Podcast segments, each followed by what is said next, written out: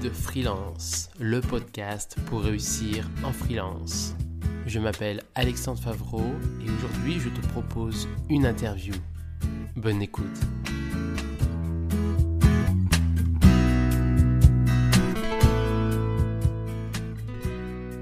Merci Laura d'avoir accepté d'être interviewée pour euh, mon prochain euh, rendez-vous pour euh, le guide freelance, le podcast guide freelance que je fais depuis quelques mois, où j'interviewe pas mal de personnes, notamment des freelances, des entrepreneurs qui ont des choses à dire aux autres freelances. Donc merci Laura. Eh ben, merci à toi de m'avoir invité Alexandre, c'est très gentil. Je te connais depuis quelques temps et euh, alors on en parlera plus en détail de ton activité, mais je sais que tu as plein de choses à dire pour les entrepreneurs et, les freelances en particulier, et plein de choses intéressantes surtout. Donc, euh, Merci, je vais faire de mon mieux pour, être à la hauteur de ma réputation du coup. Je te mets peut-être la pression, mais il n'y a pas de raison. Hein. Tu donnes que des bons conseils, normalement. Donc, première question assez basique, hein, bien sûr, c'est euh, bah, peux-tu te présenter? Oui, je peux me présenter, bien sûr. Donc, je m'appelle euh, Laura, je suis la fondatrice de Bien dans ta boîte, euh, où j'accompagne les entrepreneurs dans leur bien-être au travail. Donc, euh, sur Bien dans ta boîte, on a plusieurs piliers, entre guillemets, dont le podcast aussi en est un. Et puis, voilà, l'accompagnement dont on aura l'occasion de, de, reparler, et puis la formation. Donc, voilà, vraiment, la, la, mission, c'est celle-ci, c'est comment je mets mon business au service de ma vie et pas, et pas ma vie au service de mon business. voilà, donc c'est ce qui occupe 99,99% de mon temps de travail. D'accord. Au niveau de, pour parler un peu plus en détail de ton parcours, euh, ton parcours scolaire et ton parcours professionnel, euh, il est assez atypique, entre guillemets, il est assez riche. Donc, euh, j'aimerais bien que tu en parles un peu plus en détail. Oui, eh ben, écoute, effectivement, mon parcours universitaire, scolaire, Enfin, je vais pas dire il commence parce qu'on va pas reprendre depuis la maternelle. non. Euh, ce qui est notable de préciser, on va dire, commence euh, à la fac de médecine il y a quelques années, qui s'est soldé par un désaccord assez profond sur euh, ce qui était la santé et, l'accompagnement de l'humain. Donc après, je suis partie, j'ai fait un petit passage par la fac de bio, puis je suis arrivée en fac de psycho, où je me suis beaucoup, beaucoup épanouie, beaucoup passionnée. Mais ou malgré tout, si tu veux, il me restait encore ce truc de ah super. En fait, à la fac de médecine, on faisait que de la bio. À la fac de psy, ben on fait que du mental. Euh, sauf que pour moi, l'humain, d'une, c'est plus que ça, et puis de deux, c'est tout ça en même temps. Donc euh, effectivement, après, je suis allée faire un petit peu ma, ma boîte à outils euh, dans la nutrition, dans la psychologie positive, le yoga, la yoga thérapie, etc. Pour en fait arriver à ce que moi je considérais être l'accompagnement qui était juste pour moi, en tout cas, qui était une approche holistique et globalistique de l'humain. Euh, maintenant, évidemment, quand je disais ça il y a 10 ans à la fac de médecine, ça les faisait beaucoup, euh, ça les faisait bien sourire. Aujourd'hui, c'est plutôt à la mode, mais euh, voilà. Donc effectivement, mon, mon parcours, c'est un parcours de santé, et c'est surtout un parcours d'une gamine qui qui a une vision de la santé et qui va se retrouver dans un système universitaire qui, qui, qui colle pas du tout à ce qu'elle attend de la santé en fait, et qui va devoir construire son truc elle-même en fait. En tant qu'entrepreneur, tu peux me dire pourquoi tu as décidé de devenir entrepreneur? Je crois que c'est une question métaphysique, euh, pourquoi on est entrepreneur. Mais euh, bah, alors déjà, il y, en a beaucoup qui le savent, mais euh, je viens d'une famille d'entrepreneurs, donc on, pourrait questionner dans quelle mesure je l'ai vraiment choisi ou, dans quelle mesure j'ai fait avec mes, mes gènes en étant biberonnée à l'entrepreneuriat petite. Mais Ouais, il y a, de ça. Et en fait, je me suis jamais, je me suis jamais vue salariée, quoi. Vraiment, euh, j'ai tellement besoin, si tu veux, de de l'indépendance d'action, de la liberté, de dire euh, si j'ai envie de de faire ci, je le fais. Si j'ai envie de créer un projet, je le fais. Tu vois, la liberté que ça m'apporte d'être entrepreneur, elle est, elle vaut toute l'insécurité, toutes les galères de TVA et d'URSSAF du monde, en fait.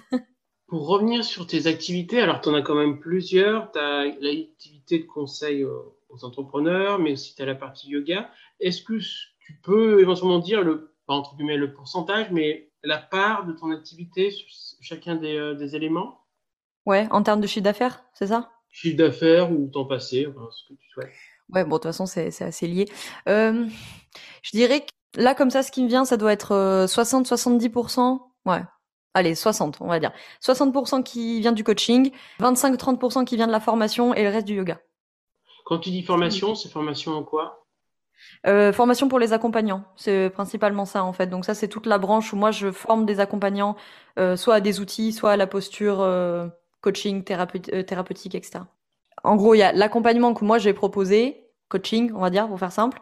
Il y a la branche de formation où là, effectivement, je forme des accompagnants, c'est-à-dire des coachs, des thérapeutes, des consultants, des formateurs, etc., dans les modalités d'accompagnant, et puis et puis le yoga, comme, comme tu l'as dit.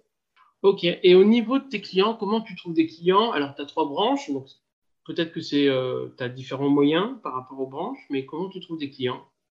Alors nous, on fonctionne tout en inbound marketing, donc du coup c'est toute la production de contenu, podcast, euh, réseaux sociaux principalement Instagram, newsletter, etc. qui, qui des clients. Donc effectivement, on n'a pas de prospection euh, au sens direct de la chose. Donc on a tout un tunnel de vente qui est construit, des contenus qui accompagnent chaque étape du tunnel de vente, et du coup des prospects qui déroulent ce tunnel de vente et qui arrivent jusqu'à l'appel découverte. D'accord. Tu peux à la rigueur lister tous ces moyens. Je sais que tu as un site internet, tu as un podcast, en parler un peu plus en détail. Et tu as aussi euh, un groupe Facebook et d'autres choses peut-être à côté? Ouais, bah, si tu veux, pour le faire avec le tunnel de vente, peut-être comme ça, ça éclairera euh, ceux que ça peut intéresser. Tout en haut du tunnel de vente, bah, où on a tous les objectifs évidemment de notoriété, etc. Là, c'est beaucoup Instagram qui sert à ça. Euh, on va faire de la pédagogie sur les sujets, euh, se faire connaître, fédérer la communauté, etc. La deuxième étape, quand nos prospects sont vraiment en recherche d'informations, je sais pas moi, sur le syndrome de l'imposteur, sur le stress ou je sais pas quoi, là c'est beaucoup le podcast qui va répondre à ces questions-là et le site parce qu'on a quand même du, des articles de blog et compagnie. Dans la troisième étape du tunnel de vente, qui est tout ce qui est évaluation des alternatives, là c'est pas mal groupe Facebook et newsletter, effectivement, qui répondent à ça pour les amener. Enfin, quand eux, ils arrivent en tout cas à la question de, de, de la décision d'achat, là clairement c'est l'appel découverte alors pas pour le yoga parce que je n'ai pas des appels découvertes pour venir dans un cours de yoga, mais pour le coaching et, la formation, c'est l'appel découverte. Et puis bon après, bah, c'est fidélité, etc. Donc en fait voilà, nos gros moyens c'est ça, c'est Instagram, newsletter, le groupe Facebook euh, un peu moins en ce moment. On est un peu en réflexion sur la stratégie qu'il faut qu'on mène dessus. Euh, qu'est-ce que j'ai pas dit là? Euh, Le podcast? Ouais. Le site. Instagram, tout ça, tous ces éléments, c'est bien dans ta boîte à chaque fois. Tout s'appelle bien dans ta boîte. Ouais. Ok. Et au niveau du yoga, donc c'est du yoga à distance? Ouais, du coup, on est tous euh, bah, Covid life, quoi, tous passés en visio. Et puis, bah, finalement, euh, ma foi, ça m'arrange pas. Enfin, moi, ça m'arrange pas mal parce que t'as pas la location de la salle, t'as pas les déplacements, etc. Et en fait, les retours que j'ai des élèves, c'est plutôt positif aussi. Ça leur évite elle aussi de se farcir le métro et compagnie. Ça leur permet de pas changer de prof. Ça permet à beaucoup de, bon, je dis les nanas parce que c'est vrai que c'est une majorité de filles, mais Bien sûr, les hommes, vous êtes les bienvenus. Hein. Hum, ça leur évite aussi, enfin celles qui vivent, tu vois, en campagne par exemple, qui n'ont pas forcément des studios à côté de chez elles ou qui peuvent pas pratiquer du yoga dynamique, etc. Donc euh, finalement, on y trouve pas mal notre compte. Puis on a, un, on a un bon groupe qui, qui s'est soudé et qui revient tout le temps. Donc euh, ça, c'est très très chouette. Par rapport à tes clients, justement, tu commençais à en parler, donc tu fais un petit peu euh, maxer sur ça. Tu as plus des clients de, quel âge, de quel sexe? Alors effectivement, dans le genre, c'est largement, largement féminin. Il y a des hommes, hein, mais pas une majorité. la tranche d'âge, euh, euh, la tranche d'âge large, on va dire 25-50, euh, avec une grosse, grosse quantité de 28 à 38, quoi. Voilà. Et en termes d'activité, ils ont des activités particulières, je sais pas. Donc, alors pas définition. Bon, ils sont elles sont toutes entrepreneurs puisque c'est ma spécialité. C'est 95% de nanas qui vendent du service consultante, manager, euh, coach, euh, etc. Qu'est-ce que je peux te dire euh, sur des freelances, c'est ça, du coup? Ouais, pas mal de freelance, pas mal de freelance, des entrepreneurs aussi qui ont vraiment construit des marques, etc. C'est une très très grande majorité d'entrepreneurs solo ou petites équipes moins de 10, voire moins de 5. Après, bien sûr, tout le monde, tout le monde est bienvenu. Hein. C'est, ça a été une question d'ailleurs à un moment donné de est-ce que du coup on genre la communication sur le féminin, puisque de toute façon euh, on attire quasiment que des femmes. Donc euh, bon, là après c'était un choix euh, personnel et un peu politique de pas vouloir genrer la communication. Donc voilà, tout le monde est bienvenu, mais c'est vrai que c'est ça le profil qu'on attire la majorité du temps. Ça m'amène une autre question. C'est vrai que je savais que c'était plus des femmes, parce que tu en, avais parlé dans un épisode de podcast notamment. Et tu sais pourquoi? Tu as identifié pourquoi c'est plus des femmes? Par rapport euh, au fait que tu es une femme, par rapport à ta manière de communiquer, par rapport à tes sujets? Mmh. Je pense qu'il y a plusieurs choses imbriquées. Je pense que déjà nos questions de santé, bien-être, etc. Euh, peut-être concernent, enfin, ne concernent pas plus les femmes bien entendu, mais peut-être intéressent un peu plus les femmes. Je pense que peut-être que le fait que moi-même je sois une femme, ça doit y faire. Je pense que mes spécialités ils font beaucoup, tu vois. Euh, je pense que le fait que je sois sur le bien-être, psy positive, euh, yoga, euh, ça, ça attire beaucoup plus les femmes. Ouais, je pense qu'il y a de ça. Et je me suis rendu compte, alors ça, je sais pas si les hommes qui nous écoutent pourront faire leur retour, mais on m'avait fait constater que peut-être dans la terminologie. Peut-être que les hommes entrepreneurs vont plutôt chercher des mentors euh, plutôt que d'aller chercher des coachs, des thérapeutes. Bon, ça, je je sais pas, ça peut être une piste dans la terminologie. Euh. Est-ce que le terme coach, oh, moi je dirais pas forcément. C'est pour ça que j'étais surpris des fois que tu, disais que c'est surtout des femmes. Après, le fait que tu es une femme, je pense que ça rassure plus les femmes. Et que les femmes ont plus tendance à vouloir se faire coacher par une femme que par un homme. Et puis, oui, maintenant la question c'est Ouais, voilà, tu vois, je pense qu'effectivement dans mes spécialités, euh, psychologie positive, machin, bon voilà. Euh, mais j'ai des hommes, hein, j'ai des hommes, mais euh, c'est vrai qu'ils sont vraiment pas pas une majorité en coaching, quoi, tu vois. en fait, j'ai l'impression que ça attire les femmes, mais ouais, enfin, il y a le fait que ça attire les femmes, puis il y a le fait que ça attire pas les hommes. Et je pense que là, il y a deux choses, tu vois, quand tu dis ça, ça rassure les femmes, oui, mais du coup, est-ce que les hommes se sentent pas rassurés? Est-ce qu'il peut y avoir une difficulté à se confier à une femme? Est-ce qu'ils feront peut-être plus confiance à des hommes? Je pense qu'il peut y avoir aussi tout simplement une question de dans, l'image, dans la com, tu vois. Euh, peut-être que comme euh, l'image que je renvoie, c'est pas vraiment une image euh, business au sens, tu vois, on va tout exploser, machin. Bon, peut-être que. C'est ce que j'allais dire. Tu es coach d'entrepreneur, mais quand on dit coach d'entrepreneur ou menteur, on dit souvent plein de ressources, plein d'informations sur comment trouver des clients, comment euh, prospecter, comment augmenter son chiffre d'affaires, etc. Vraiment au côté business, market. Là, j'ai l'impression que tu es plus orienté de bien-être.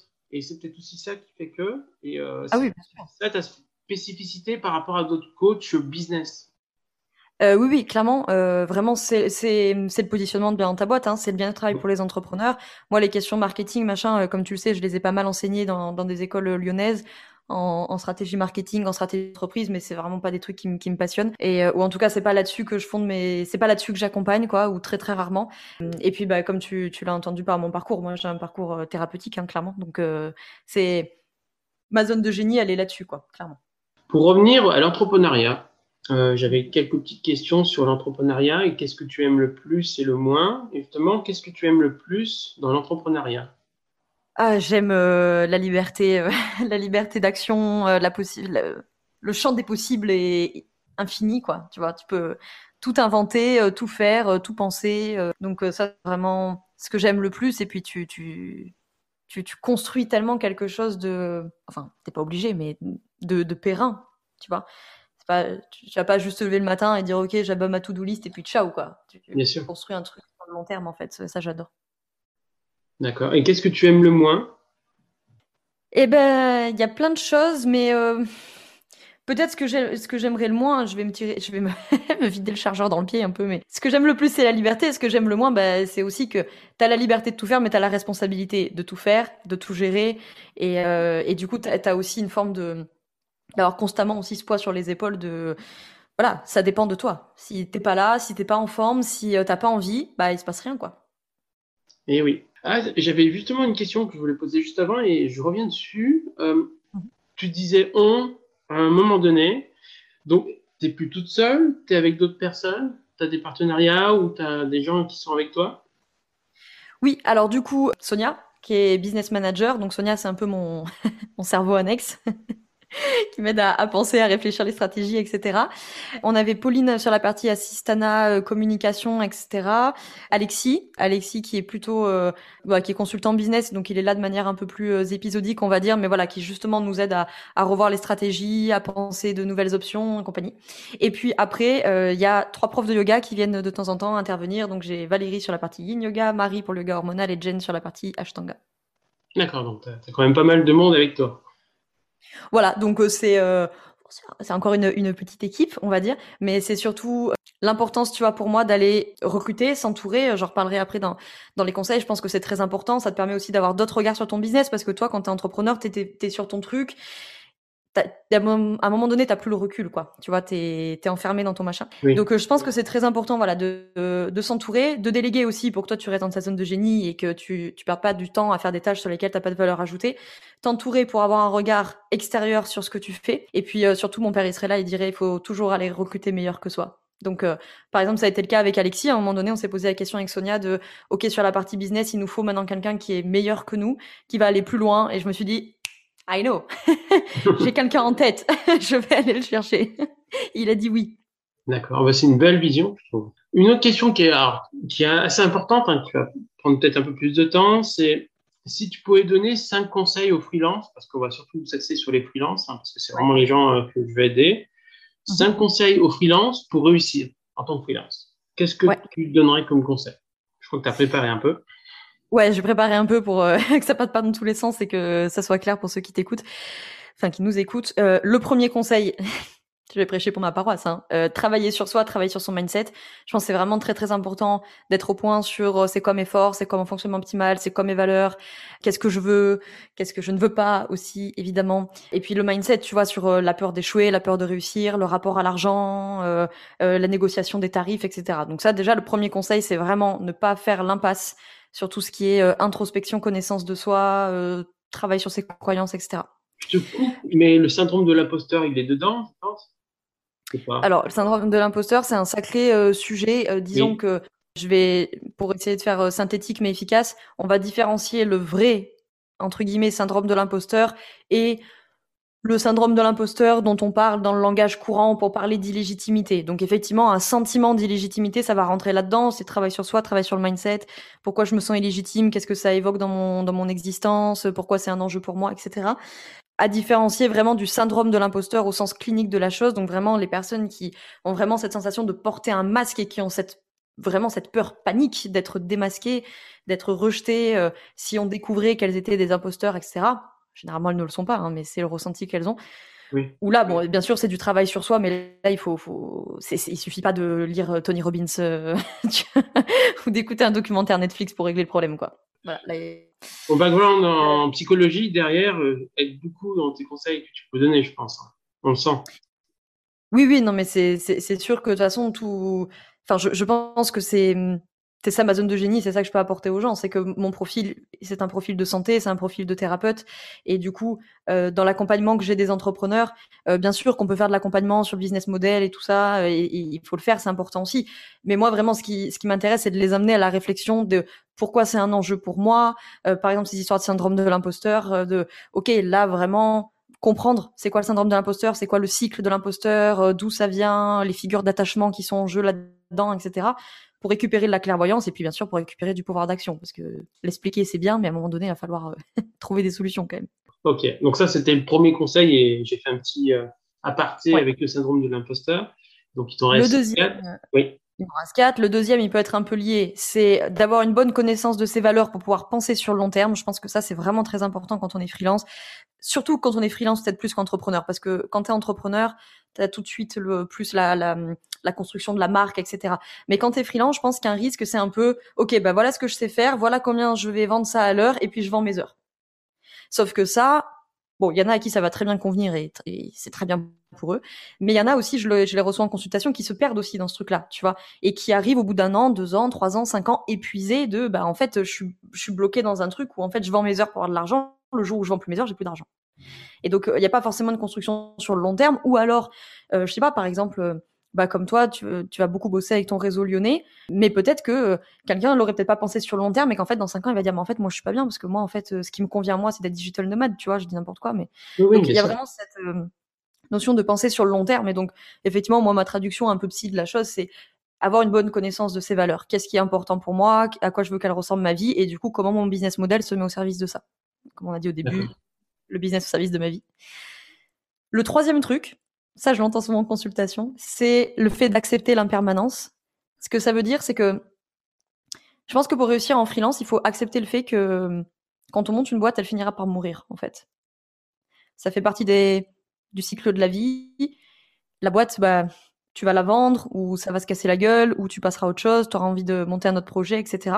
C'est ce qui fait notre essence de, de, freelance ou d'entrepreneur, hein, c'est que souvent on aime bien quand même avoir différents projets et compagnie.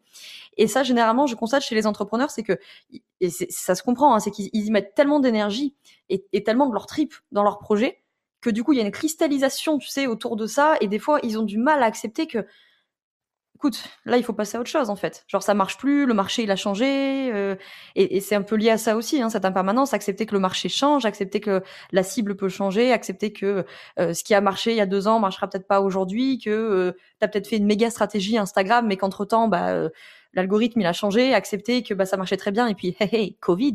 Donc, il faut accepter cette impermanence-là, et souvent, quand on est un, entrepreneur, indépendant, il peut y avoir un peu de, de rigidité, tu vois. C'est lié à l'échec enfin, Comment accepter l'échec et rebondir au, changement Ouais, ça, ça, peut être lié à ça, ouais. Euh, par, l'impermanence, j'entends au sens large effectivement le changement, mais du coup, effectivement, l'échec peut faire partie de, de, de, de, ces changements-là possibles, effectivement. Quatrième, euh, oui, quatrième, c'est ça. Donc, travailler sur soi, sur son mindset, penser long terme, accepter l'impermanence. Le quatrième que je m'étais noté, on en a parlé un tout petit peu avant, c'est le fait de s'entourer, savoir s'entourer pour pas penser tout seul, pour pas être tout seul aussi, parce que la solitude, ça fait vraiment partie des, des fléaux de, de l'entrepreneuriat. Et, et savoir recruter meilleur que soi. Vraiment, il faut savoir euh, aller chercher des gens qui sont meilleurs que nous. Et mon cinquième conseil, bon, on en parle pas mal, hein, mais je vais donc peut-être que j'enfonce une porte ouverte mais ça vaut le coup de le rappeler, c'est le pourquoi. Hein, on parle souvent du why chez les entrepreneurs. Pourquoi Pourquoi je me lève le matin? Pourquoi je fais ça? Comment En quoi ça sert le monde? En quoi ça sert les gens? Bon, bref, à adapter à vos business models, quoi. Parce que c'est ça aussi. Parce que la motivation, ça, ça se ça s'effrite, quoi. Tu vois ce que je veux dire? Euh, Ça, on le, sait, on sait bien en psycho, tu vois. Le, la volonté, c'est un concept vraiment surfait en psycho. Il y a des hauts, il y a des bas. Euh, ouais, c'est ça. Donc la, la, la motivation, ça fait ça fait démarrer, la motivation, ça fait commencer, mais euh, mais voilà, ce concept de la volonté, il est vraiment euh, hyper surfait en psycho. Donc à un moment donné, cette motivation, elle va diminuer, c'est normal. Et donc là, justement, ce qui va permettre la persévérance et ce qui va permettre que la mise en mouvement continue, c'est aussi est-ce que je suis raccord avec mes valeurs, pourquoi je le fais, pourquoi ça me pourquoi ça me prend au trip et euh, à quoi ça sert ce que je fais quoi? Donc ça, je pense que c'est vraiment très important. Et puis en plus, pour donner une vision un peu marketing qui va intéresser ta cible, bah, évidemment, le pourquoi c'est c'est aussi une base du marketing, hein, euh, la proposition de valeur, euh, le bénéfice client, euh, pourquoi c'est important, marketing des valeurs, etc. Quoi. Donc ça, très important de l'avoir identifié. Et donc, j'ai donné cinq conseils. Bah, pas mal du tout. pas mal du tout. Et pour continuer sur ces bons conseils que tu pourrais donner, qu'est-ce que tu peux donner comme erreur fréquente? Alors, tu as pu en voir passer, parce que tu as pu passer pas mal de freelance dans ton coaching, hein, des erreurs fréquentes à éviter quand on est freelance. Alors la première que j'ai notée, je sais qu'elle va te plaire parce que je sais que tu en as déjà parlé, c'est baisser ses prix. erreur de base. erreur de base, mais qu'on a tous faite hein, euh, comme erreur. Euh, oui, baisser ses prix, ça c'est toujours une mauvaise idée. c'est toujours une mauvaise idée. Déjà, c'est souvent les clients les plus chiants, clairement. Ah euh, et puis en plus, bah, il y, a, y, a, la question de la valeur, quoi. C'est que du coup, le prix, c'est la valeur de ton travail. Si tu acceptes de baisser le prix, tu acceptes de renier sur la valeur de ton travail. Donc là, il y a un truc qui est un peu, qui est un peu bizarre. Et généralement, vraiment, c'est la peur qui nous pousse à faire ça parce que c'est la peur qui dit ouais mais bon on a besoin de sous oui mais on a besoin de clients oui mais ça m'aide à démarrer. Enfin bon c'est le mental qui s'empare un petit peu de, ce sujet là mais euh, je pense que tous les entrepreneurs tous les freelances avec lesquels j'en ai discuté on a tous fait cette boulette à un moment donné et on s'en est tous mordu les doigts. Enfin j'ai jamais entendu un entrepreneur qui m'a dit ouais j'ai baissé mon tarif de moitié ça s'est super bien passé je le referai demain tu vois. Genre généralement ils te ah disent tous j'aurais pas dû. On a les pires clients ah ouais, ça c'est ça c'est les pires clients. Donc euh, s'il y avait lieu de le repréciser, je le reprécise. Erreur à éviter, baisser les tarifs. Ou en tout cas, faites-la une fois, comme ça vous la ferez plus. Mais euh, mais ça effectivement c'est c'est rarement une bonne idée. La deuxième erreur, pour être dans un registre un peu plus euh, mindset et bien-être, c'est le fait de pas écouter son intuition. Ça, c'est une erreur parce que les entrepreneurs sont souvent des gens assez intuitifs, mais là encore, le mental peut venir s'emparer du truc en disant ouais, mais bon, il n'y a pas de raison que je pense ça, euh, c'est pas raisonnable ou je sais pas quoi. Et là aussi, hein, on l'a tous vécu ce truc de euh, je le savais, je le savais, j'aurais dû m'écouter, je le sentais pas ce truc, je me suis pas écouté, je le sentais pas ce client, je ne sentais pas cette voilà, mission. Je ne sentais pas le client, je pensais surtout à ça. On sent pas le client, parfois on accepte quand même, et après coup on se dit mais pourtant je le sentais pas, donc j'aurais pas dû. Et et souvent, euh, c'était une, bonne idée de ne pas le prendre. Et ouais. Et ouais, ouais, c'est ça. Donc euh, vraiment, ça, ce truc de, de l'intuition, c'est super important parce que euh, parce que c'est une part de notre intelligence en fait. Enfin, c'est un de nos types d'intelligence. Donc c'est le, cerveau qui fait un peu le, qui commet l'excès de vitesse. Qui disait ça? Bergson, Einstein, je sais plus. Bref, il y a un, mec comme ça qui disait l'intuition, c'est l'intelligence qui commet un excès de vitesse. Tu vois Bah il y a y a vraiment ça. C'est un peu le cerveau qui t'a qui t'a devancé. Donc ne pas écouter son intuition, c'est une mauvaise idée. Et, euh, et j'en avais parlé d'ailleurs dans le podcast où j'interviewais mon papa, euh, un bail là, où il était venu faire le bilan de ses 45 ans d'entrepreneuriat. et c'est un truc qui revenait tout le temps, tu vois, dans, dans son bilan, où je lui disais par exemple comment comment en 45 ans tu t'adaptes à un marché, parce que le marché il a beaucoup changé en 45 ans quoi. Et ça revenait beaucoup quoi, cette histoire de cette histoire d'intuition. Donc euh, ça, je pense que c'est effectivement quelque chose de, de très important et, euh, et, une erreur dans laquelle on tombe facilement. Petit aparté, tu penses que l'intuition est liée à l'expérience? Pas uniquement. Discussion philosophique du jour. Question métaphysique. Est-ce qu'on peut avoir de l'intuition en commençant une activité et en n'ayant pas forcément d'expérience à ce niveau-là Tu as deux hmm. heures. oui, c'est clair. question métaphysique du jour. Est-ce que l'intuition est liée à l'expérience? C'est une très très bonne question. C'est une très très bonne question. Je dirais que je dirais que nécessairement tu as meilleure intuition quand tu as de l'expérience parce que tu as aussi accumulé de la donnée entre guillemets, tu as accumulé un peu de la data. Et quand même dans l'intuition, il y a cette notion de pattern un petit peu cérébraux, tu vois, qui fait que en fait, euh, au bout d'un moment, c'est voilà, comme on disait, notre cerveau là qui, qui commet cet excès de vitesse et qui est capable de dire attends, ce pattern avec ce pattern avec ce pattern, tac tac tac tac, ça, on, je l'ai déjà vu. Mauvais plan, je n'y vais pas, tu vois. Maintenant, quand on n'a pas d'expérience du tout, est-ce qu'on peut avoir de l'intuition? Je pense quand même que oui, parce que même si t'as pas d'expérience dans ce domaine-là, t'as de l'expérience dans la vie d'une manière générale, en fait. T'as de l'expérience dans les relations, t'as de l'expérience dans dans toi-même. Donc, euh, je dirais que ouais, tu peux quand même avoir de de, de l'intuition, euh, même si tu connais pas encore le sujet. Mais certainement que très enfin, c'est la vie que j'en ai. Hein, faudrait demander ça à des neuropsychologues, mais euh, très, certainement, euh, ouais, très certainement, plus tu auras d'expérience et plus tu seras euh, euh, fin, entre guillemets, là-dedans. Oui, parce que tu auras vu certaines choses qui se reproduisent et au final, tu diras, bah, ça, ça, ça, ça me rappelle quelque chose qui s'est déjà passé et les conséquences risquent d'être les mêmes, etc. Donc, expériences peuvent aider. Expérience dans l'activité professionnelle, mais ça peut être expérience, comme tu le dis, hein, de manière générale, dans la vie. En effet. Oui, oui, oui. Et puis il y a vraiment dans, dans l'intuition euh, cette notion de circuit haut, circuit bas. Et du coup, avec un, circuit haut qu'on expérimente tous, qu'on connaît très bien, qui est le circuit plutôt du raisonnement, du mental, etc. Et puis cette espèce de circuit bas, entre guillemets, euh, qui, qui, qui, processe un petit peu en tâche de fond. Et donc du coup, toutes les informations qui viennent de ce circuit bas, entre guillemets, sont pas forcément remontées à la sphère consciente. Et donc nous, ce qu'on perçoit, c'est cette sensation de ah, je sais pas pourquoi, mais je le sens pas ce truc quoi en fait, parce qu'il y a justement euh, euh, dans, dans cette intelligence intuitive cette notion comme tu le disais de pattern par rapport à l'expérience qui fait que voilà ton cerveau il fait un peu son petit calcul probabilistique en mode hum, moi je serai toi, je n'irai pas, mais tu fais comme tu veux. Et la plupart du temps on ne l'écoute pas et la plupart du temps on finit par s'en mordre les doigts de ah là là je le sentais pas, j'aurais dû m'écouter. Donc ça c'est une erreur à éviter, pas écouter son intuition. Troisième erreur que je me suis notée, ça rejoint un petit peu un des conseils, j'allais dire, il y a une erreur pour moi, c'est de pas s'entourer, mais je vais préciser pour éviter de d'être redondante avec ce que j'ai dit. Ne pas s'entourer au sens ne pas se confronter à d'autres visions, à la vision des autres sur son business. Mmh. Tu vois? Parce que du coup, ouais, il y a un moment donné, c'est obligé, enfin c'est obligé, peut-être il y a des gens plus intelligents que moi, mais de mon expérience, il y a un moment quand tu es sur ton business depuis des mois ou des années et que tu es tout seul là-dessus, tu t'enfermes dans une vision. Euh, ça, je le vois tout tu vois, euh, dans, les consultations de euh, oh, mais je connais ma cible, je connais mon marché. Aïe, aïe, aïe. Quand tu commences à dire ça, c'est là que tu peux commencer à faire des, des, des boulettes. Tu vois, quand tu es persuadé que tu connais ta cible, que tu connais ton marché, que tu connais tes offres, que machin, tu t'es enfermé dans ta vision. Il y a tellement de choses que tu vois pas. Et du coup, avoir d'autres gens, euh, alors ça peut être évidemment des associés, des partenaires, mais ne serait-ce que des collègues de boulot avec lesquels, je sais pas, tu vas au coworking ou, ou avec qui tu bosses à distance ou j'en sais rien, mais des collègues entrepreneurs qui vont te faire des réflexions de mais dis euh, Alex, euh, t'aurais pas pensé que ça, ça pourrait être utile? Et euh, ouais, tu me dis ça, mais est-ce que t'as pensé que tel moyen de communication, ça pourrait t'aider? C'est ça qui va te faire, qui va te faire réfléchir, parce que voilà, ils auront d'autres visions, d'autres stratégies, ils ont leurs expériences aussi à mener. Donc ça, je pense que c'est vraiment une erreur qu'on peut faire. Et je pense qu'on passe tous par là aussi, c'est s'enfermer dans sa vision, surtout quand ça se passe bien. Tu vois, t'es enfermé dans ton truc, genre c'est bon, j'ai mes trois offres ou deux ou cinq, j'en sais rien, ça se vend, j'ai des clients, je fais mon chiffre, tout va bien, tranquille, pas de remise en question quoi. Et là, euh, tu t'enfermes dans ta vision. C'est pour ça que je fais souvent des networking, j'en organise et je vais souvent aussi à d'autres networking. C'est important de, de mon côté, hein, de voir un petit peu si ce que je fais bien et de m'améliorer constamment. On n'est jamais euh, parfait, il y a toujours des choses à améliorer.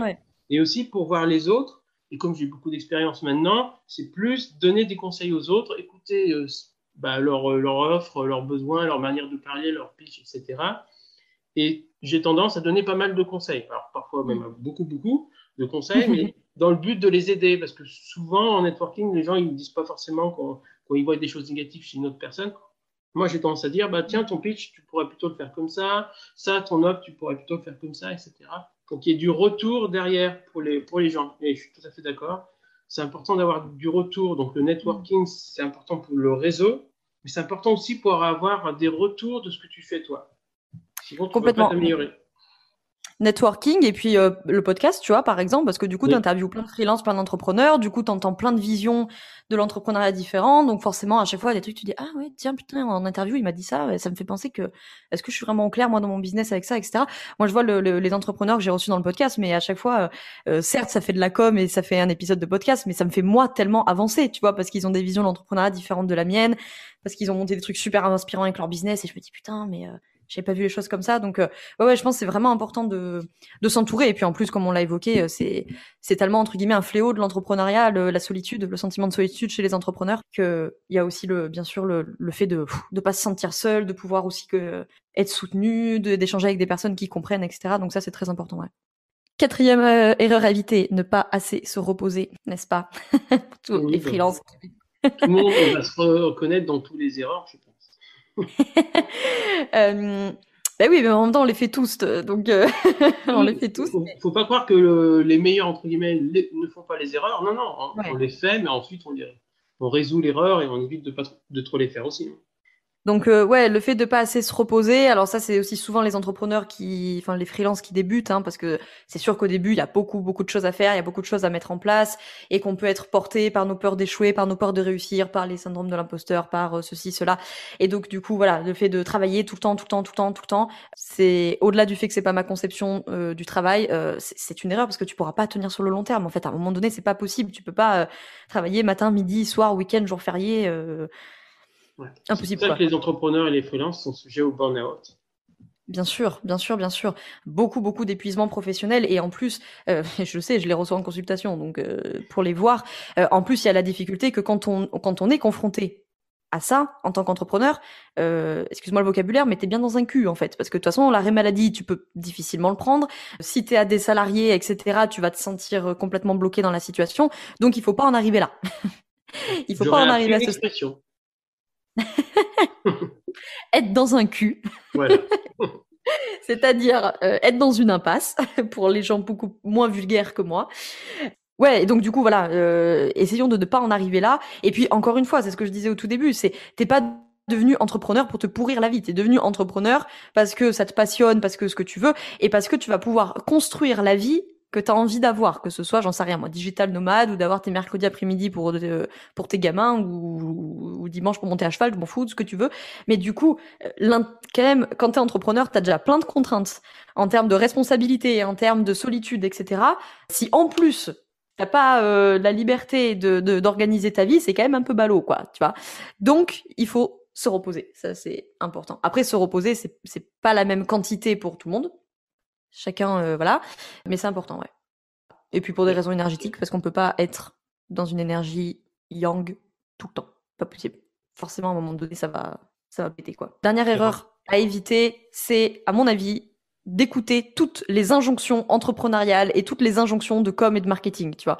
Parce que là, tu vas entendre tout et son contraire sur il faut aller sur Instagram, faut pas aller sur Instagram, faut publier tous les jours, faut pas publier tous les jours, il faut faire de la prospection, faut pas en faire, faire des modes marketing, faut pas en faire, enfin bref. Voilà. Et je pense que, notamment quand tu es au début, et puis comme tu disais, tu vois, tu fais pas mal de network tu vas écouter des podcasts, tu vas lire des articles et tu vas entendre plein d'entrepreneurs qui vont avoir plein de conseils différents. Et des fois, ces conseils, ils sont contradictoires et toi, tu es au milieu en mode Ah, mon Dieu, mais du coup, euh, qu'est-ce que je faut fais Il euh faut analyser, puis il faut, faut, choisir. Voilà. C'est ça, c'est euh, analyser. il faut que ça passe à travers tes filtres. Il faut que, et surtout que tu mettes en place ce qui marche pour toi parce qu'on n'a pas les mêmes cibles, on n'a pas les mêmes business, on n'a pas les mêmes personnalités, on n'a pas euh, bref, voilà. Et, euh, et ça c'est un truc aussi chez les entrepreneurs, je le constate en consultation et je le vis moi-même de temps en temps qui peut te rendre complètement fou quoi. Parce qu'à un moment donné, euh, tu parles avec 10 entrepreneurs, tu vas demander 10, 10 conseils en networking, tu vois, tu tu vas avoir un entrepreneur, je sais pas moi, au freelance lyonnais qui va te demander à toi, tu vas lui donner un conseil A, il va demander à Pierre, qui aura le conseil B, il va demander à Alex, qui aura le conseil et, l'entrepreneur il repart de là, il est, il est au bout de sa vie, tu vois. qu'est-ce que je fais C'est ça qu'il faut vraiment analyser. Et les... Plein de conseils sont bien, mais pas forcément pour toi aussi. C'est comme tu l'as dit. Il faut, euh, faut analyser par rapport à toi. Et il n'y a pas de formule miracle pour réussir en freelance, de ce que j'ai vu. Hein. Euh, il, y a une formule, il y a une formule par rapport à toi. Et puis, il y a, il y a différents chemins que tu peux avoir pour, pour, réussir. À toi de choisir le bon chemin. Exactement. Donc, euh, voilà, ça, je pense que je sais que c'est pas simple mais euh, mais même dans le bien-être hein, je veux dire euh, même dans le bien-être on se retrouve maintenant avec des méga injonctions de il faut faire du yoga il faut se lever à 5 heures du matin il faut faire de la méditation il faut euh, guys, euh, tout le monde n'est pas fait pour se lever à 5 heures du matin, en fait. Genre, pas moi. pas, moi. Euh, voilà, quoi, qu'on foute un petit peu la paix aux gens, quoi. Et du coup, je pense que, enfin, moi, je vois beaucoup d'entrepreneurs. Alors, c'est vrai que moi, j'ai beaucoup de femmes, donc j'ai l'impression que c'est plus féminin, mais peut-être que je me trompe, euh, que j'ai en consultation, mais avec un niveau, mais de pression, oh, mais de dingue, quoi. Parce que il faut que je fasse ça, faut que je fasse ça, faut que je fasse ça, faut que je fasse ça. Guys, tranquille, là. chacun son, chacun son modèle, chacun son rythme. A priori, les femmes sont plus dans ce cadre-là, mais je pense que les hommes aussi. Enfin, plus les femmes que les hommes peut-être, mais enfin, il y a des hommes, euh, j'en fais partie, qui. Ouais. Bien sûr, ouais, ouais. Bah, comme je te dis, moi, je suis biaisée parce que j'ai beaucoup de femmes, donc du coup, j'ai l'impression que c'est plus féminin, mais voilà. Euh, mais bien sûr que les, les, hommes ont aussi plein d'intériorisations. Je pense que les intériorisations sont différentes. Et euh, bon, là, c'est encore la psy qui parle, mais c'est les intériorisations sont différentes et sont intériorisées différemment. Chez les femmes, avec euh, souvent, c'est une généralité, mais souvent avec une, une modalité de culpabilité je pourrais faire mieux, je devrais faire mieux, j'ai pas fait assez, etc. Euh, chez les hommes, bien sûr qu'il y a de la culpabilité chez les hommes, hein, c'est pas ce que je dis, mais souvent avec une modalité de performance. Je pourrais faire plus, je pourrais être meilleur, je, tu vois. Il y a souvent cette euh, cette euh, dichotomie que tu retrouves dans l'entrepreneuriat, mais que tu retrouves dans plein d'autres domaines de la vie, hein, de l'intériorisation plutôt culpabilisatrice des femmes et plutôt liée à la performance chez les hommes, d'une manière générale. Et l'entrepreneuriat ne va pas échapper à ce truc-là, quoi. Question suivante. Alors, c'est toujours lié un petit peu euh, à la réussite euh, pour être freelance, mais toutes ces questions-là permettent de, donner plein de conseils. Et franchement, tu donnes plein de bons conseils et j'avais pas de doute à ce niveau-là. Au niveau des qualités, si tu pouvais donner cinq qualités pour être freelance, tu donnerais quoi? Ouais, c'était pas une question facile, ça. Ah. Alors, en fait, c'est pas que c'était une question difficile, c'est que ça m'a mis un petit peu en dissonance parce que je voudrais pas enfermer tu sais, et que les gens se disent ah merde j'ai aucune des cinq qualités je suis pas faite pour être ah oui. pour être freelance non on n'est pas jusqu'à là non c'est vrai voilà, donc voilà cinq auxquels j'ai pensé, pas du tout euh, liste non exhaustive, je précise. Pour moi, dans les qualités pour être entrepreneur, faut être persévérant. Je pense que ça, c'est peut-être la sonde en Capricorne qui parle, je sais pas, mais Mais je pense que quand même la persévérance, c'est important quand tu es entrepreneur par rapport à ce qu'on disait tout à l'heure, parce que forcément la motivation à un moment donné, elle va diminuer, ça c'est obligé. Et donc il faut que la persévérance prenne le relais de, de, de la motivation. Donc je dirais que pour être entrepreneur, faut être persévérant. Je crois qu'il faut être très optimiste aussi. Ça c'est un peu la déformation paternelle, je pense, de ce que j'ai entendu à la maison. Mais je pense que vraiment si tu es un entrepreneur et que tu es pessimiste, ça va être long. ça va être vraiment long, tu vois. Genre, euh, je pense que là, euh, on n'aurait pas survécu à, la période Covid, etc. Long ou, court C'est-à-dire que l'activité peut ne pas durer bien longtemps. Oui, c'est vrai. très juste. C'est vrai. C'est vrai, c'est vrai. Ça, ça, peut être aussi très court, du coup. Euh, troisième qualité pour être entrepreneur, intuitif. Forcément. Euh, par rapport à ce que je disais tout à l'heure, je pense que pour être entrepreneur, en tout cas, je pense que ça aide pour être entrepreneur d'être quelqu'un d'intuitif. Après, on est tous intuitifs, mais euh, de venir vraiment travailler cette, cette compétence-là. Qu'est-ce que j'ai noté en quatrième qualité? Le dynamisme. Parce que bon, euh, bon, c'est un peu lié à l'optimisme peut-être, mais effectivement, à un moment donné, il va falloir aussi être assez euh, dynamique. Est-ce que tu es euh, dynamique? C'est pas sûr. Moi, je suis pas dynamique C'est vrai. Écoute, généralement, c'est le truc qui revient tout le temps. Hein. Merci pour ton dynamisme. Donc, ça va, je, je crois que là-dessus, ça va. La dernière qualité pour être entrepreneur, je ne trouverai pas l'adjectif vraiment, je trouve pas l'adjectif que je veux, mais ce que je veux exprimer, c'est que il y a une forme de sérénité, je pense, qui est assez nécessaire quand tu es entrepreneur ou freelance. C'est de savoir un peu, tu sais, go to the flow, quoi. Genre, il faut savoir euh, euh, accepter qu'il y a des, des périodes où, où ça va aller très très bien, où tu vas faire du chiffre d'affaires, tu vas avoir plein de clients, puis il y a des moments où il y aura moins de clients, il y aura moins de chiffre d'affaires, il y aura moins de créativité, moins d'envie, etc. Et que ces périodes-là, il faut pas paniquer et commencer à dire, ah putain, putain, putain.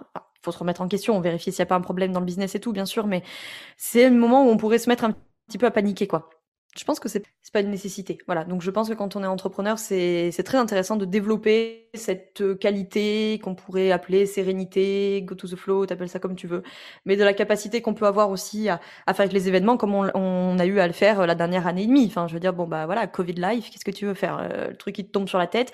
Ben, il faut trouver une forme de sérénité et une forme d'adaptation à ce qui se passe. Bon, j'enlève bien sûr les entrepreneurs qui eux pouvaient plus du tout bosser parce que les pauvres, voilà. Mais pour des entrepreneurs comme toi, comme moi, qui ont pu travailler, même si on a été impacté, bah, on a mobilisé bah, résilience. Voilà, c'est ça le mot que je cherche depuis tout à l'heure.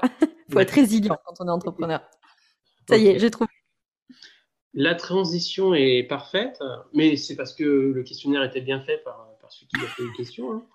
Euh, du coup, alors comme tu es, euh, très axé euh, gestion entre guillemets de bien-être pour les mmh. entrepreneurs, tu peux donner à peu près cinq conseils pour mieux gérer son stress? Oui, bien sûr. Alors, le premier, il est bateau, on le répète tout le temps, mais vaut mieux le dire deux fois qu'une. La, première chose, c'est la question déjà du mode de vie, si je pourrais dire ça comme ça. Dormir suffisamment, manger comme il faut, faire du sport, gna gna gna, on le répète tout le temps. Mais on le répète tout le temps parce que c'est la base, quoi. C'est-à-dire qu'à un moment donné, euh, si tu médites euh, 15 fois par jour, mais que tu dors euh, deux heures, que tu bouffes industriel euh, toute la journée et que tu fais pas de sport, euh, ça, ça, va rien donner, quoi, si tu veux. Donc, à un moment donné, il y a, quand même des substrats physiques et biologiques euh, qu'il faut pas oublier. Donc, on dort suffisamment, c'est-à-dire on dort le nombre d'heures dont on a besoin. Ça, je peux pas répondre à cette question-là à votre place, mais pas deux heures, ça c'est sûr. Euh, on mange comme il faut, c'est-à-dire on mange anti-inflammatoire, on mange euh, des produits frais. Vous connaissez la chanson. Anti-inflammatoire, c'est-à-dire? C'est les médicaments? Alors non, non, euh, pas du tout. C'est-à-dire chercher une alimentation qui est anti-inflammatoire. Donc déjà, limiter l'alimentation inflammatoire, donc limiter l'alimentation industrielle majoritairement. Hein, c'est ça qui, qui va poser problème. Et puis du coup, on va plutôt favoriser une alimentation anti-inflammatoire, des fruits, des légumes frais, locaux, de saison, etc. Des oléagineux, par exemple, tout, tout simplement. Euh, troquer la... la hum, la, petite pause de 10 heures ou de 4 heures avec euh, Kinder ou je ne sais quoi contre des euh, oléagineux, donc des amandes, des noisettes, des noix de cajou, ce genre de trucs-là, très très anti-inflammatoires. Euh, réintroduire des bonnes graisses végétales dans l'alimentation, voilà, il y a des choses comme ça à mettre en place parce que le stress c'est très inflammatoire, donc il va falloir à un moment donné rabaisser l'inflammation. Et d'un point de vue nutrition, on le constate souvent, les entrepreneurs sont souvent très très très inflammés. Enfin, les occidentaux au sens large, mais bon, les entrepreneurs notamment. Alors, un deuxième conseil sur la gestion du stress. Bien connaître son profil, son chronotype et son profil que moi j'appellerais énergétique. Donc c'est un peu ce qu'on disait avant. Est-ce qu'on est du matin? Est-ce qu'on est du soir? Vous êtes entrepreneur, vous avez possiblement euh, la chance de pouvoir organiser vos rendez-vous, votre emploi du temps, en tout cas un minimum euh, comme vous le souhaitez, possiblement. Donc en tout cas dans le niveau de flexibilité que vous avez, de s'adapter à ça. C'est-à-dire que euh, si, enfin moi je sais que je suis super efficace le matin. Donc clairement si demain je me force à bosser de 18h à 22h, je serai beaucoup plus stressé, beaucoup plus fatigué parce que je vais être en lutte contre moi-même. C'est pas un moment où j'ai un haut niveau d'énergie en fait en tout cas pas un niveau d'énergie pour travailler. Donc euh, s'adapter à ça, bon, ça rejoint un petit peu le fait de dormir suffisamment et compagnie, mais il euh, euh, y, a, y, a, y, a, plein de choses. Tu vois, par exemple, c'est tout con, mais moi je sais que je ne prends jamais de consultation le lundi matin. Ça me stresse. Ça me stresse. Genre, j'ai pas le temps de rattaquer ma semaine. Bim, je me prends les problèmes des gens dans la tronche. Donc le lundi matin, ne m'appelez pas. Il y a pas de consulte. c'est pas la peine. Donc, connaître je ce. Je fais de l'administratif, par exemple, le lundi matin, parce que j'aime pas commencer, comme, un peu comme tu dis, en fait. Ouais, Ouais, attaquer directement avec les rendez-vous, euh, ça, ça, ça me convient pas. Donc euh, voilà, il y a le fait de, de, de bien se connaître, euh, connaître quand est-ce que vous travaillez, quand est-ce que vous êtes disponible entre guillemets pour travailler. tu vois, comme toi tu dis, par exemple, lundi matin je travaille, mais je suis plutôt de l'administratif. Mes rendez-vous, je vais peut-être les faire l'après-midi. Il y en a qui les font le soir. Enfin bref, voilà. Après, s'adapter en fonction des contraintes évidemment de, des clients, des enfants et compagnie, mais dans la mesure du possible. La troisième, le troisième conseil, bah, ça revient à ce que je disais tout à l'heure, cette histoire d'impermanence. Je pense que c'est assez spécifique aux entrepreneurs, enfin quoi que. Mais il, va falloir accepter cette impermanence, quoi. Vraiment là, je, vais dire un truc, je sais que ça braque tous les indépendants quand je dis ça, mais votre boîte, elle va finir par mourir. C'est la vie. C'est la vie. Vous allez la vendre, vous passerez à autre chose, ça va se casser la gueule, c'est pas grave c'est la vie et il faut que les choses meurent pour qu'on puisse euh, faire renaître des choses derrière en fait. Et souvent, quand on est entrepreneur, on cristallise énormément de stress par rapport à ça parce qu'on est là genre putain ça va se casser la gueule, ça va se casser la gueule. Ben oui, peut-être. Peut-être et peut-être que c'est pour le mieux aussi, tu vois. Donc euh, je sais que c'est pas simple quand on est dans ces situations parce qu'on a la crainte financière et et il y a, plein de choses à penser. Hein. Des fois, on se met aussi beaucoup de stress pour des choses qui de toute façon t'as pas de contrôle dessus. Donc euh, je ne veux pas relancer un débat philosophique, mais est-ce que en France c'est un peu plus spécifique ou le sens où, euh, l'échec est mal vu et qu'il faut absolument réussir? Ah ouais non mais si si non mais complètement. En France on a vraiment pas que en France hein, mais en France particulièrement c'est vrai que notre rapport à l'échec c'est très très compliqué. Je suis très souvent interrogée là-dessus dans, les podcasts et tout parce que évidemment que pour les entrepreneurs ça va être au cœur de, du sujet. Et qu'en fait l'échec c'est pas un sujet. L'échec c'est inévitable de toute façon. Donc, et, et j'irais même plus loin que ça. L'échec, c'est nécessaire. L'échec, c'est, c'est, c'est, un, un cadeau. C'est un cadeau incroyable parce que la prochaine boîte que tu vas monter ou la prochaine mission que tu vas faire ou je ne sais quoi, il y a plein d'erreurs que tu feras plus mm. parce que tu auras déjà échoué en fait. Donc effectivement, euh, la seule manière d'échouer, hein, j'enfonce une porte ouverte, tout le monde le sait, mais ça vaut le coup de le rappeler. Hein, la seule manière d'échouer, c'est de rester assis sur ton canapé, tu fais rien. Là, au moins, t'es sûr que il t'arrivera rien. Mais euh, j'imagine que tous ceux qui écoutent cet épisode, ils sont en freelance ou ils ont envie de l'être, donc du coup, euh, c'est pas trop dans leur plan a priori de, de rien tenter. Mais forcément, moi, je me rappelle la, la toute première idée d'entreprise que j'ai eue euh, il y a quelques années. Donc j'étais une gamine, hein, j'avais 21 ans. C'est la première fois que j'avais une idée d'entreprise. J'ai appelé mon père. Bon, j'ai la chance d'avoir un papa entrepreneur, c'est vrai, ça aide. J'ai appelé mon père, je lui raconte mon idée, machin. Il me fait ses retours et tout. Et moi, je me rappelle, j'étais sur, sur, mon tout petit balcon de mon appartement de, de Grenoble euh, d'étudiante là. Mais j'avais un balcon, donc c'était déjà pas mal pour une étudiante. Je lui raconte, je lui pitch mon projet d'entreprise. Et je lui dis, mais papa, euh, et si ça marche pas, quoi? Et mon père, tu sais, hyper facilement, il m'a répondu, bah, si tu le tentes pas, c'est sûr que ça marchera pas. Quoi.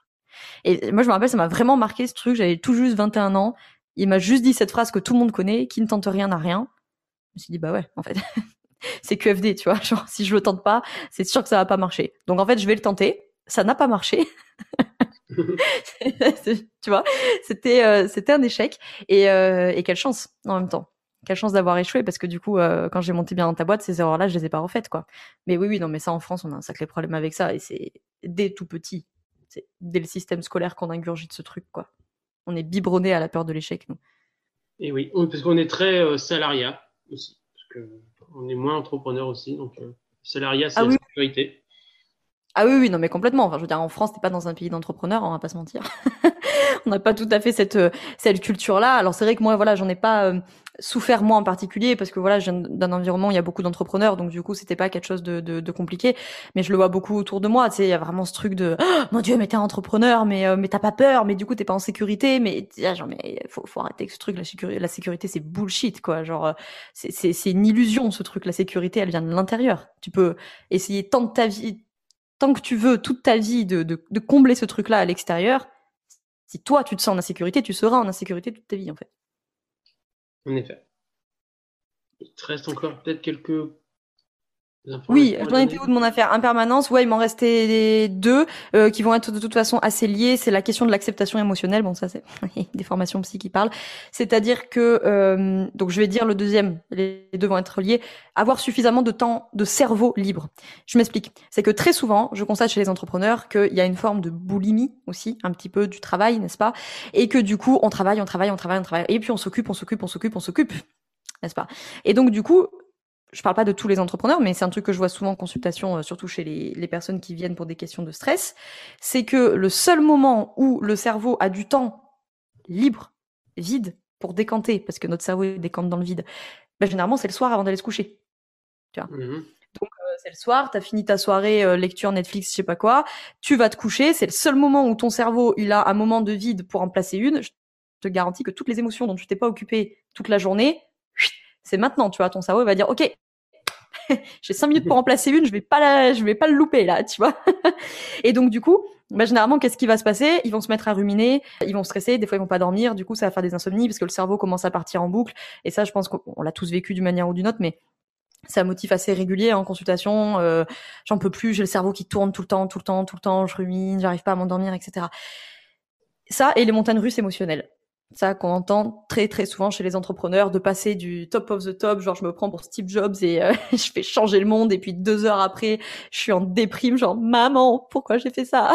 Je vais pas m'en sortir ouais voilà par exemple. Et donc ça bah pour moi c'est deux conseils qui sont liés. C'est d'être dans cette action euh, j'ai parler. D'être dans cette acceptation émotionnelle euh, et de travailler cette compétence donc de venir au contact de ces émotions et de plutôt que de les éviter, par exemple en procrastinant, c'est un problème que tous les entrepreneurs connaissent d'une manière euh, ou d'une autre et qui est vraiment un comportement d'évitement, enfin un non-comportement d'évitement émotionnel du coup.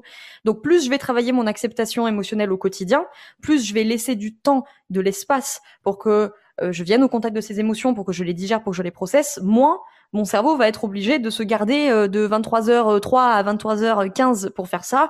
Et donc là, du coup, effectivement, je vais me mettre à ruminer, etc.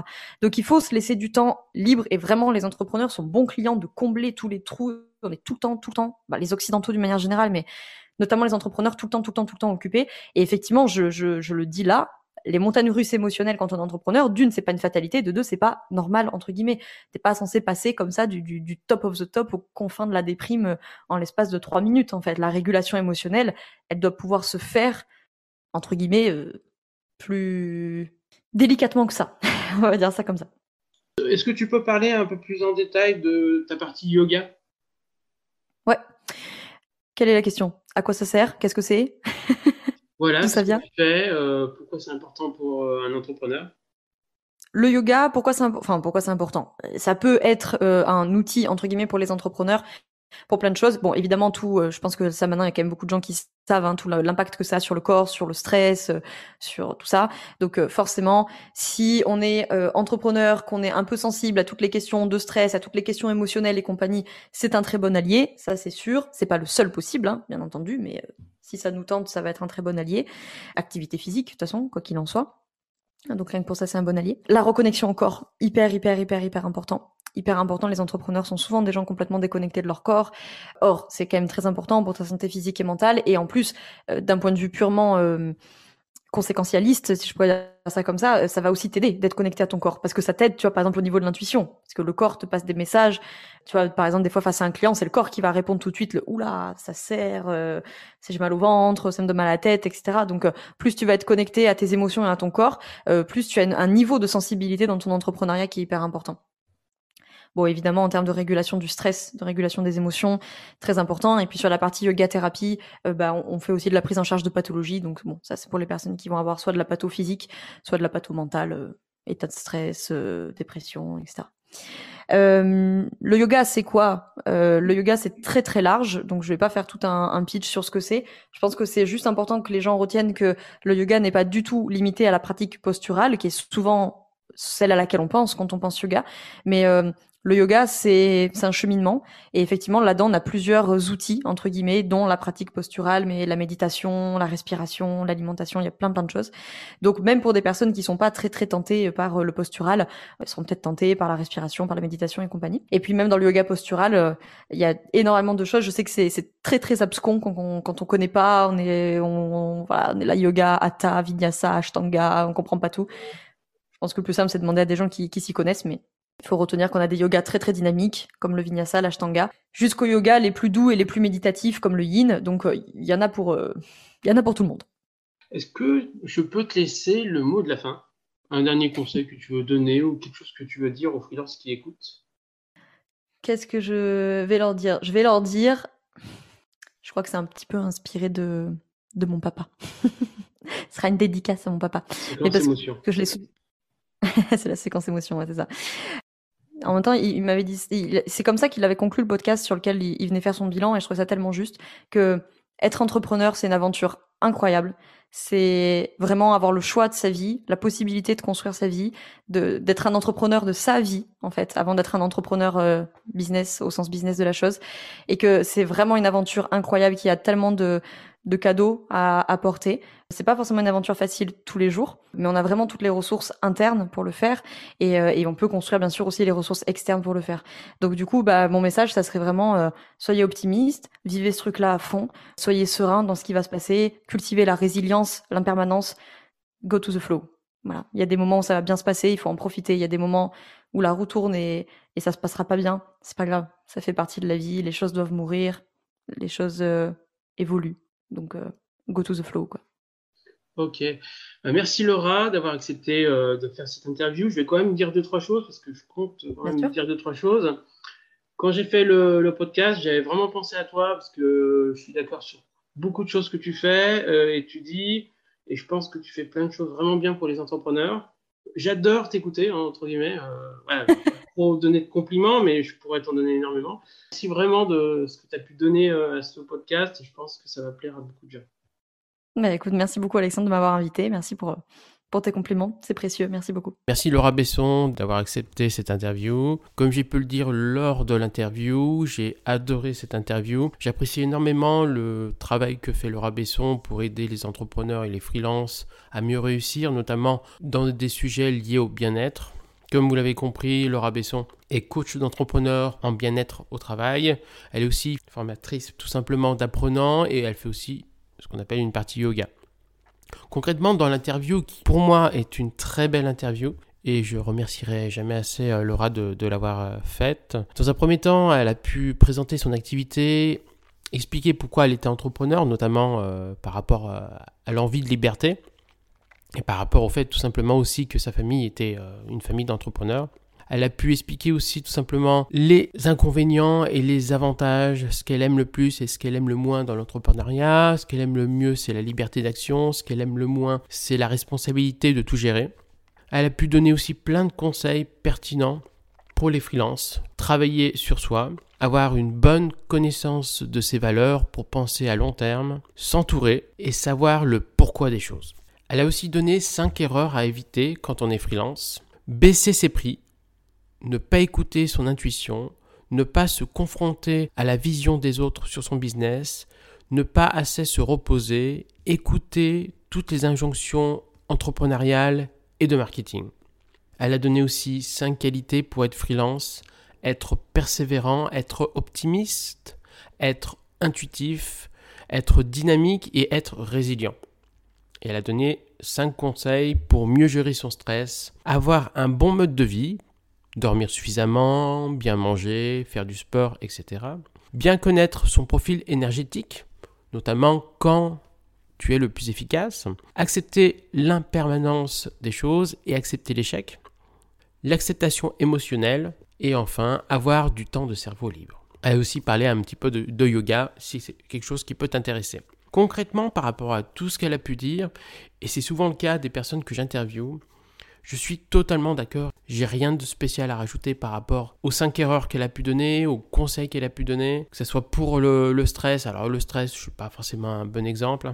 Donc euh, je vais essayer d'appliquer un certain nombre de choses qu'elle a pu donner sur le stress. Par contre, sur les, euh, sur les conseils pour réussir, pour les erreurs à éviter et les qualités à avoir, je suis totalement d'accord avec ça. Et vous pouvez le voir lors de mes différentes interventions où je donne des conseils, tout simplement.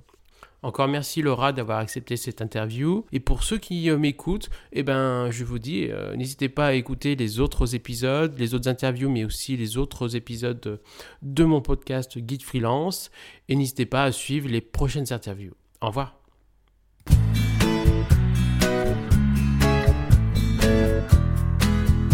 Merci d'avoir écouté cet épisode et n'hésite pas à écouter les prochains épisodes. À bientôt.